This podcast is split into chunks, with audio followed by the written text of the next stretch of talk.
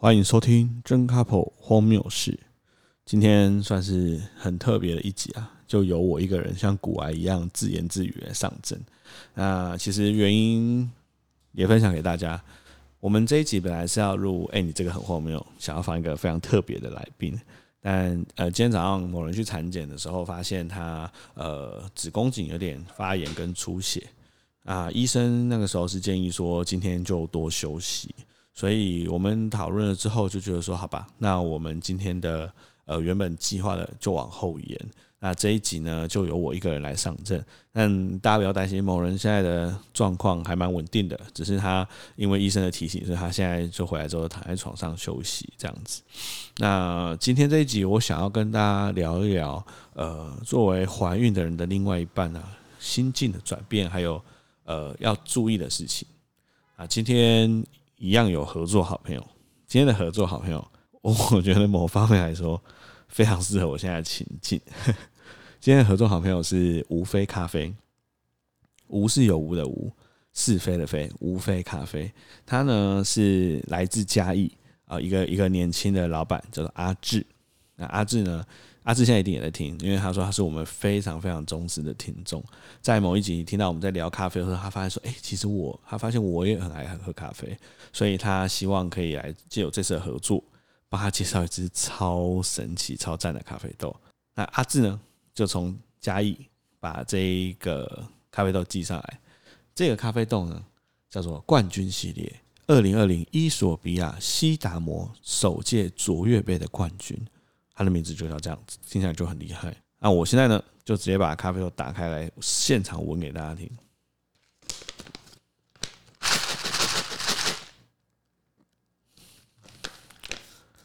啊，我觉得第一个闻到这个咖啡豆的感觉就是惊艳，因为它其实已经不是传统咖啡豆的香味，真的完全不是。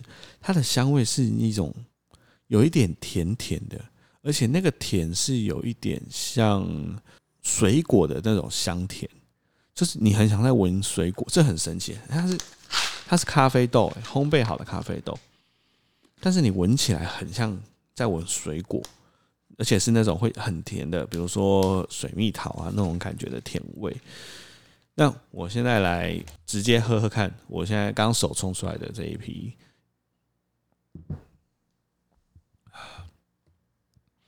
感超神奇，它的咖啡的味道也跟我印象中的咖啡几乎是完全不一样。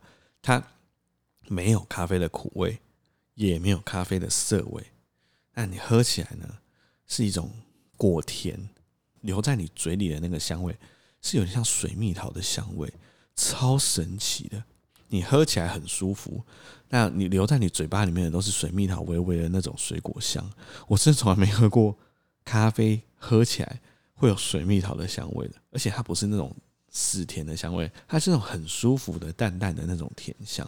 阿志那时候就跟我说，这一个咖啡很特别，他请我就是品尝，然后分享给大家。如果很喜欢喝咖啡的人，就会知道这支咖啡的特别之处。诶，他很有自信。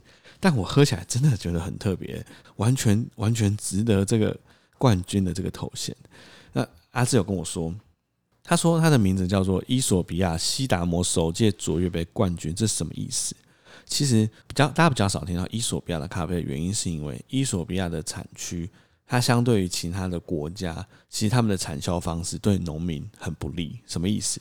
我们很常听到什么巴拿马会有什么咖啡庄园，什么庄园，那其实就是说他们实力很够，资源很充足，所以他们可以用各式各样庄园的名义在国际上拍卖。那种感觉像什么？我觉得它就像是很像欧洲的那种卖酒、葡萄酒的庄园那种概念，就是他们有实力，他们产量够，所以他们可以用他们庄园来打品牌。但伊索比亚，因为他们的呃，第一个，他们伊索比亚的种咖啡豆农夫，他们比较弱势，那他们比较没有管理跟销售的能力，他们的产量也相对比较少，所以他们比较多是处理厂啊、合作社这种有中间商来收购，收购了之后再来分类来卖，所以常常会呃，你很难了解你喝到的这个伊索比亚它是属于哪一个农或是哪一个地方生产的，那这样就比较可惜。那所以他们办了第一届的伊索比亚卓越杯的重点就是，他开始让伊索比亚的咖啡豆的农民有机会被看见。像现在喝的这个，就是这个卓越杯的冠军嘛，那他就可以让这个农民以他自己的身份被国际间给看到，就他对于咖啡的热爱是有人会认识他的。这这也是阿志希望我可以跟大家介绍这一支咖啡的重点，就是这支咖啡它不只是特别，不只是好喝，它背后还赋予很多的意义跟它的身份。我就听起来就哇，我我完全敬畏这这支伊索比亚新达姆的冠军。它除了它自己有它历史的地位在之外，它的口感真的很不一样。所以有兴趣的听众，你可以呃直接去五妃咖啡的官网。啊，我在资讯栏也会放，你可以去五妃咖啡的官网去买这一支呃伊索比亚西达摩首届卓越杯冠军来喝喝看，真的会颠覆你以前喝咖啡的感受，真的我没骗你。那今天的合作好朋友，非常谢谢五妃咖啡，非常谢谢阿志，他除了介绍自己咖啡之外，他还希望让伊索比亚的这个农民可以被大家认识。好。所以我等一下会边喝咖啡边跟大家聊一聊今天的这一集特别集。好，今天啊自己一个人录音，感觉有点寂寞。但是其实我觉得自己一个人录音呢，就会进到一个心流。那个心流就是以前是跟某人在聊天，现在是跟听众在聊天。就是我的想象里面会是你们。就在我的前面听着我讲话，有点像演讲那种感觉。但今天主要其实是想要跟大家分享，在某人怀孕之后这一段日子以来心境的转变。好，那如果要来说，目前为止啊，现在这录现在录音的这段时间大概是三四个月吧。某人怀孕了快四个月，我最大感觉就是想跟听众分享的是，你如果没有想好，或是没有做准备好。什么叫没有想好，没有做准备好？就是你完全没有在你的人生里面有想过你的另外一半会怀孕，或者是你自己会怀孕这种事情的时候，那就代表你没有想好跟没有做准备好。如果是这样的话，就不要冒险，不要有侥幸的心态，因为怀孕这件事情，它随之而来的状况、责任，你是没有办法避免，也没有办法逃避的。当双方有一个人在逃避这件事情的时候，怀孕这件事情会侵蚀彼此的心灵。就我我我我现在讲的是，呃，可能有些人觉得会太沉重了吧？但我觉得的确，事实上就是这样。怀孕是一件你跟大家宣布怀孕，每个人都会恭喜你的事情，但其实过程是非常辛苦的。小时候我们都会听别人说，呃，怀胎十月啊，怎么样怎么样啊，当妈妈很辛苦啊，养儿才知父母恩啊，等等等等等。但我们都是听。等到真的你去参与了另外一半怀孕的过程，或是你自己怀孕的时候，你才会发现，天哪，原来这个世界上真的有一件事情可以彻底的改变你每天的任何事。它改变你的味觉，改变你的嗅觉，改变你的体力，还有改变你看待很多事情的态度。所以这中间是很需要有另一半的支持，还有各式各样的信念来坚持的，因为那过程真的会很辛苦。呃，如果你本来不想生小孩，那怀孕这件事情就会造成彼此是一种负担。这件事情，呃，我觉得需要在跟大家聊聊分享的时候，先给大家知道。当你们都准备好了之后，这件事情就会成为是你们觉得很辛苦，但是事后回想起来很刻骨铭心的一段旅程。我觉得是这样子啊。那对我自己来说，这几个月以来有个最大感触是。我跟某人从两个人相处上的磨合，其实这七八年来一直都是这样嘛。啊，不管是你平常的相处啊，出去玩啊，干嘛的，其实他都是一直在磨合跟了解彼此对于一些事情的看法。但等到怀孕这件事情成为事实之后，我的角色我自己也会感觉到我自己开始生出很多照顾的责任。这个责任感不是别人给的，是。当你看到你心爱的人在不舒服，或是看到他在因为这件事情而受苦受难的时候，你会觉得你有责任要照顾他。那我觉得这件事情其实是我目前为止最大的感触。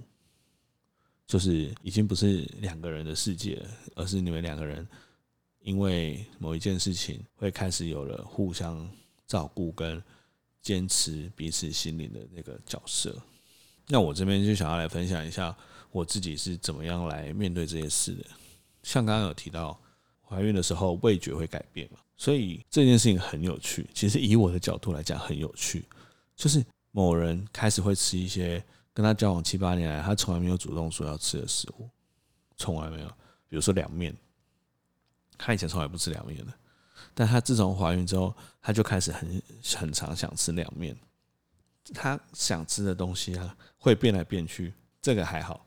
我觉得最特别的是，他会现在说他想吃某个东西，你买回来之后，哎，他突然又不想吃了。这件事情让我觉得超神奇的。呃，我不知道目前为止，我都坚持一个初衷。那这个初衷也分享给大家，就是不管对方说什么，我都说好。真的，这件事很重要。不管你是单身啊、非单身啊，反正你以后有可能会遇到这件事情嘛。真的要记住这个种子，就是不管对方说什么，你都先说好。因为我发现怀孕的时候，其实呃女生的心灵会还蛮脆弱的。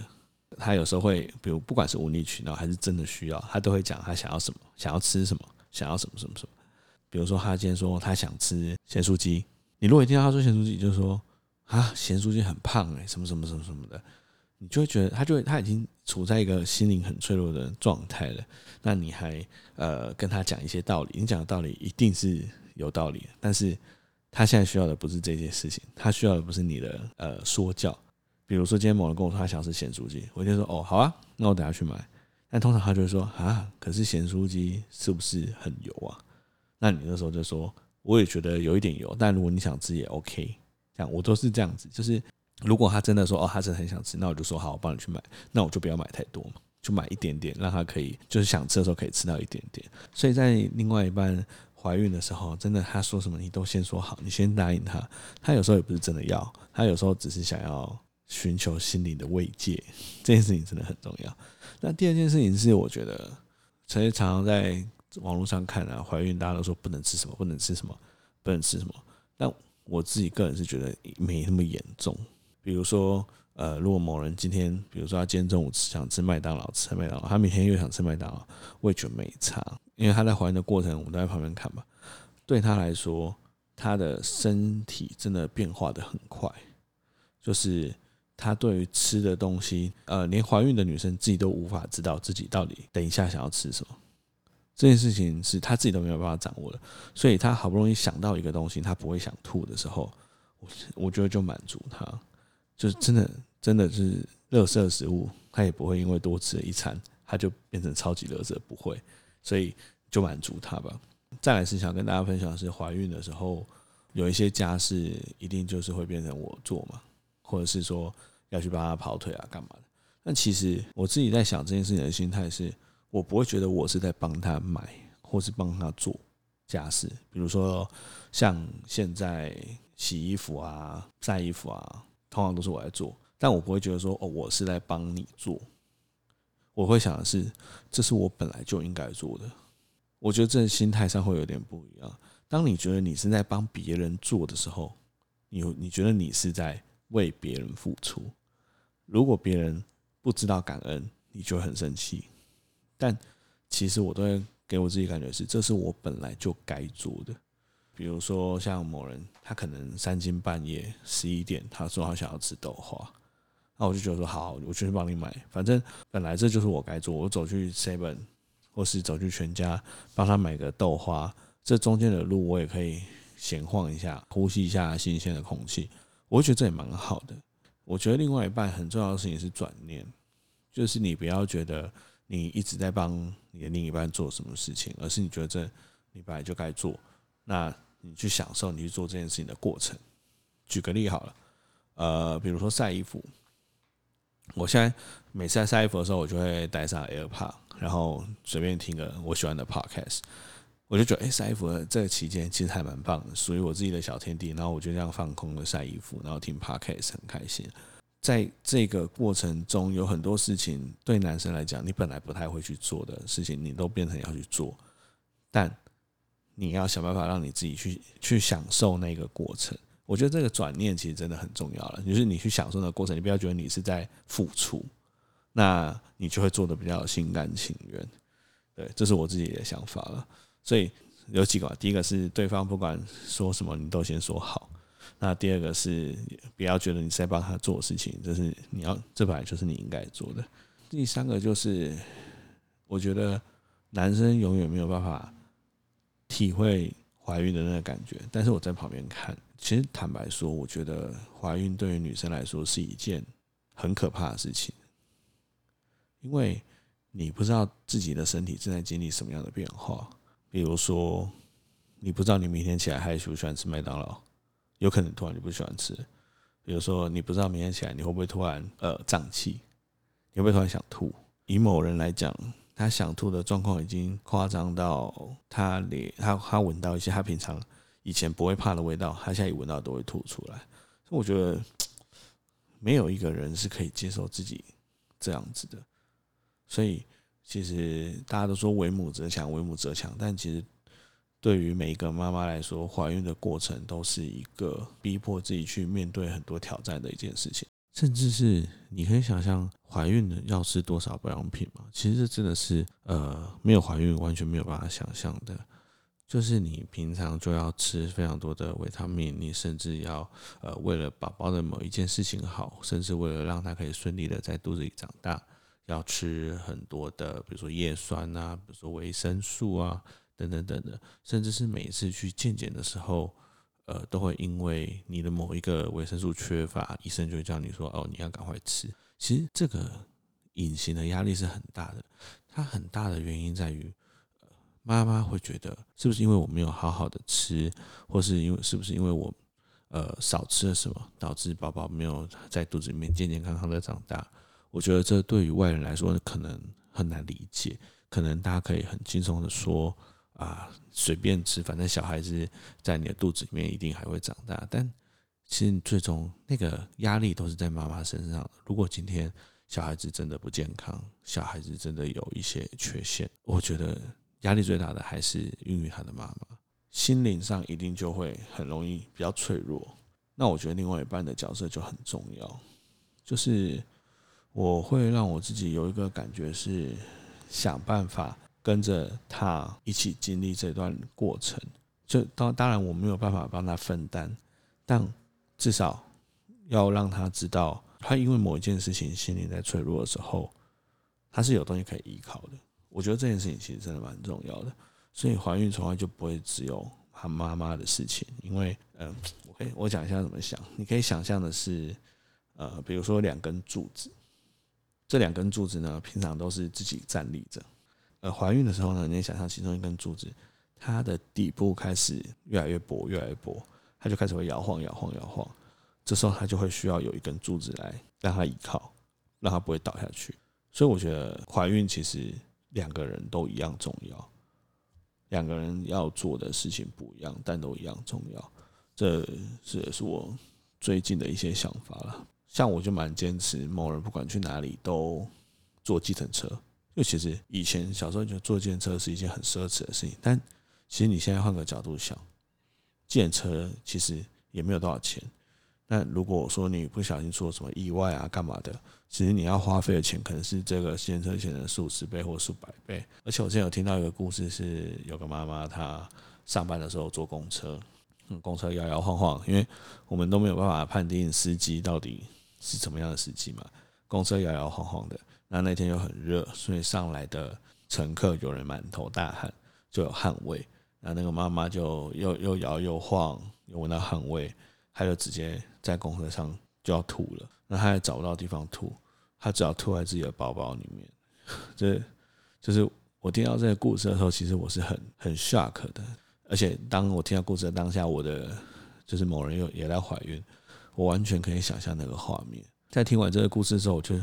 下定决心，怀孕期间某人不管要去哪里，只要我没有办法载他，或者我没有办法陪他走，那就是都搭计程车。因为至少计程车你可以控制他开车的方式，那你也某方面来说，你也减少了很多的风险。那我觉得这就是给对方一个心灵的依靠吧。哦，然后我自己在妈宝板上看到一句话，我也觉得蛮有感，也想要分享给大家。他说：“男性啊，永远不能理解孕期的痛苦，但女生示弱啊，可以让老公更有为人父的自觉。”哎，我觉得这句话其实蛮有道理的，因为其实不是每个男生都会这么快的去理解到另外一半的辛苦。所以，呃，如果你是正在怀孕的妈妈，或是你准备要怀孕，或是你未来有可能怀孕，我会觉得，其实这跟情侣相处很像。有的时候，你不要去期望对方可以猜到你在想什么，你其实可以用说的。但是说的时候呢，我觉得相处就是这样。有时候你你用骂的，或者是你用讲的。举个例好了，假设今天衣柜没关好，你就骂说，你是不是可以把衣柜关好？每次每次都看你都不关，那这时候男生如果听到就觉得有点 被你骂有点赌烂。但如果你今天是说啊，那个衣柜可不可以关一下？不然怕就是自己如果撞到啊，或者是跌倒啊，其实很危险啊什么的。你如果用比较失落的方式讲，那他就觉得哦，对对对对对，他就会把它关上。我觉得在怀孕的期间，它有点像是情侣交往的。会遇到事情的升华，就是你会好像进到了一个考冲班一样，呃，会有各式各样你以前从来没遇过的状况，会需要你来解题。那如果说你原本对于两个人的感情就不是这么的了解，或甚至是你很向往过自己的生活，哦，那怀孕就会让你觉得更痛苦。那你要，你又没有办法逃避，你也不能说，那我就离家出走，两年后来回来，不可能吧？双方就会因为这样子越来越多的摩擦。这件事情是想要跟大家分享，是说以男生的角度来说，我们常常会没有办法猜到另一半想什么。那有的时候呢，被骂也会觉得很没面子。如果女生你有什么想要的，其实你可以直接讲。男生有时候是真的看不出来，真的猜不出来。那或者是说，有时候你可以稍微的示弱一下。男生就会了解到说：“哦，不行不行不行，我这样子不行，我这样子会造成什么样的危险，而不是被你骂一骂之后可以读完，大概是这种感觉吧。”那第二个就来跟大家聊聊另一半怀孕的时候自己会承受的压力这件事情，因为我觉得应该蛮少人会提到这件事情的，毕竟大家都比较关注在怀孕的那一方嘛。我觉得对我自己来说，最大的压力就是我需要确认我未来的方向。我以前从来没有这样过，比如说你国中的时候，你更不知道你高中会怎么样；你高中你也不知道你大学会怎么样；你甚至连你要在哪念大学你都不知道。当有怀孕的时候，第一个人是想小孩到底在哪里长大，这件事情就你就要想想清楚了。这对我来说是一个很大的挑战，因为大家也都知道，我们是台南北漂族群嘛，那我们的工作在台南又不可能找到一样薪资水平的工作。因为台南呢，在理组是天堂，因为有南科，文组就真的很惨。老实说，就是资源都在北部啊，那文文组的工作其实没有太多可以做，除非自己创业。所以这对我来说就会是一个压力。未来小孩子想要在哪边长大，要不要买房，甚至是你要不要买车，我觉得这些都是哦，你好像都要先想，开始想。甚至是你要想清楚，因为随时都会有人问你，这对我来说就是会是一个还蛮大的压力的。目前我们会希望让小孩子在台南长大，因为其实很多原因。第一个是还是比较喜欢自己的家乡，再是在台南其实可以有比较多的后援，可能可以有比如说呃亲戚啊可以来帮忙啊。所以，我们心里面还是会希望未来让小孩子在台南长大。不过，中间要怎么走，什么时候要转换，这些都还在计划中。对，这我觉得这是第一个压力。第一个，第二个压力会是生活上的改变。以前两个人无忧无虑，想去哪就去哪，现在有可能连呃朋友来家里面聊个天，某人都会突然很想吐。就是他的状况是这么的频繁的，那我就要开始改变，让我的生活变得更简单。两个人可能最多就是去附近走一走，晚上的时候去走一走，因为孕妇又很怕热嘛，你也不可能白天去走，晚上的时候出去走一走啊。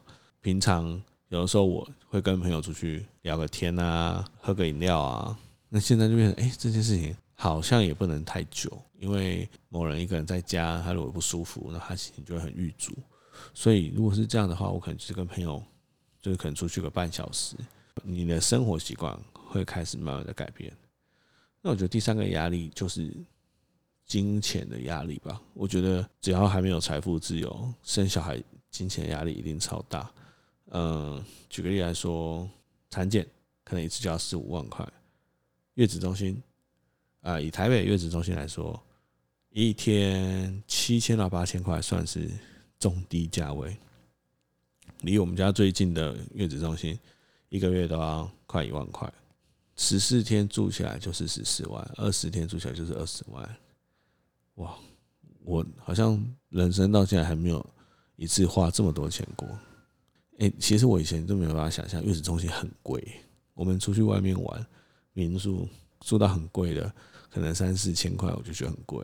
那月子中心一个月要一天是要接近一万块的，这一段时间的很多事情都会突然变得很烧钱。就是这对我来说，其实也是一个还蛮大的压力。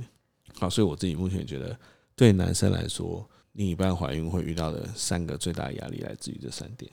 那我在想，以前很常会听别人说，爸啊妈妈怀孕，你怀孕很辛苦啊，把你生出来很辛苦。但其实我自己其实没有什么感觉。但我自己在思考，为什么会没有感觉？我觉得最大的原因是因为你从来没听过你父母分享他自己的心情。就是父母不会跟你分享他怀跟你怀孕的时候当下遇到的心情，所以你也只是就是听说很辛苦。那我说我在想说，哎，像我现在录了这集 podcast，搞不好二十年后，我的小孩就会透过 podcast 知道当年他老爸跟他老妈在怀他的时候正在遭遇什么样的困难，跟陷入什么样的瓶颈。哎，我觉得这件事情其实蛮有趣的，因为以前我虽然不曾感受过。以前就觉得，哎，好像有意识、有记忆的时候，爸爸妈妈就是就是这个样子，好像是一个凡事都可以解决，生活中的导师啊、重心啊，没有事情可以难倒他们的。但我从来没有办法知道他们内心的某一面是长什么样子。那我就想说，嘿，我今天录了这个 podcast，那我小孩子以后搞不好可以透过看 podcast 听到说，靠，原来我老爸在。有我的时候面临的压力这么多，哎，这件事情其实很很有趣，所以我才想说，那哎，那我今天自己这样自言自语的录 podcast，好像也也有某一种很特别的意义，对啊。好了，今天以爸爸的角度来分享的，大概就到这边。那如果大家听完之后有什么想要跟我回馈的，都欢迎在呃 Apple Podcast 上面可以留言。或者是去 IG 留言，不过你去 IG 留言都会是某人看的，因为那边是他的地盘。好，那来到了最后想要点歌的这个阶段，其实今天想要点的歌很特别，她是万芳。其实万芳是一个认识很久的女歌手，从来从国小的时候，我爸妈就很常在车上放她的歌。其他歌呢？那有一天偶然间听到她这首新歌，我就觉得哇！这首歌它的旋律好赞，这首歌呢叫做《原来我们都是爱着的》。这首歌其实是万芳在描述她跟她爸爸之间的感情的。那为什么想点这首歌？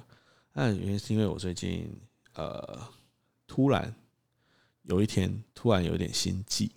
心悸其实我对于这一件事情，就是心悸这件事情，我是很小心的，因为呃，我妈就是因为心律不整跟心脏衰衰竭，最后过世嘛，所以其实对于心脏事情我是很小心的。所以当我发现我有点心悸的时候，我很紧张。那时候躺在床上，那我看到某人躺在旁边，我就突然有一个感触是：哇，原来其实幸福啊，它就是你在享受过某一个时刻。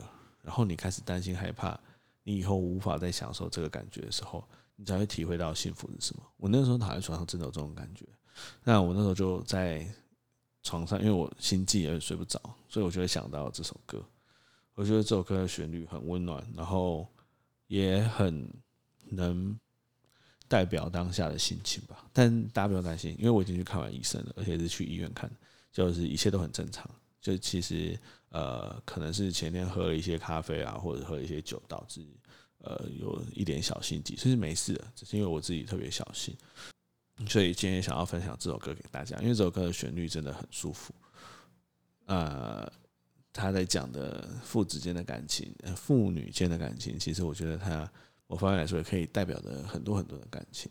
但想跟大家讲的就是，我在想，可能是因为曾经经历过我妈过世的那段很很刻骨铭心的过往，所以我其实一直。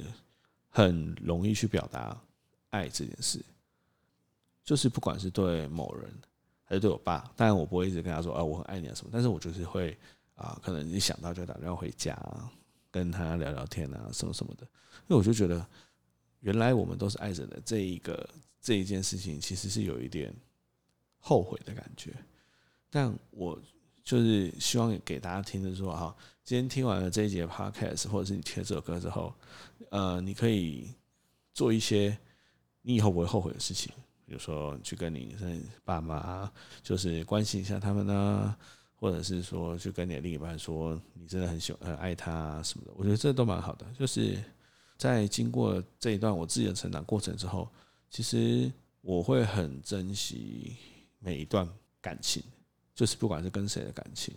呃，不管是亲呃亲子的感情啊，啊、跟跟我妹的感情啊，跟某人的感情啊，跟朋友的感情，其实我现在都会蛮珍惜的，然后也不不太容易去跟别人起冲突。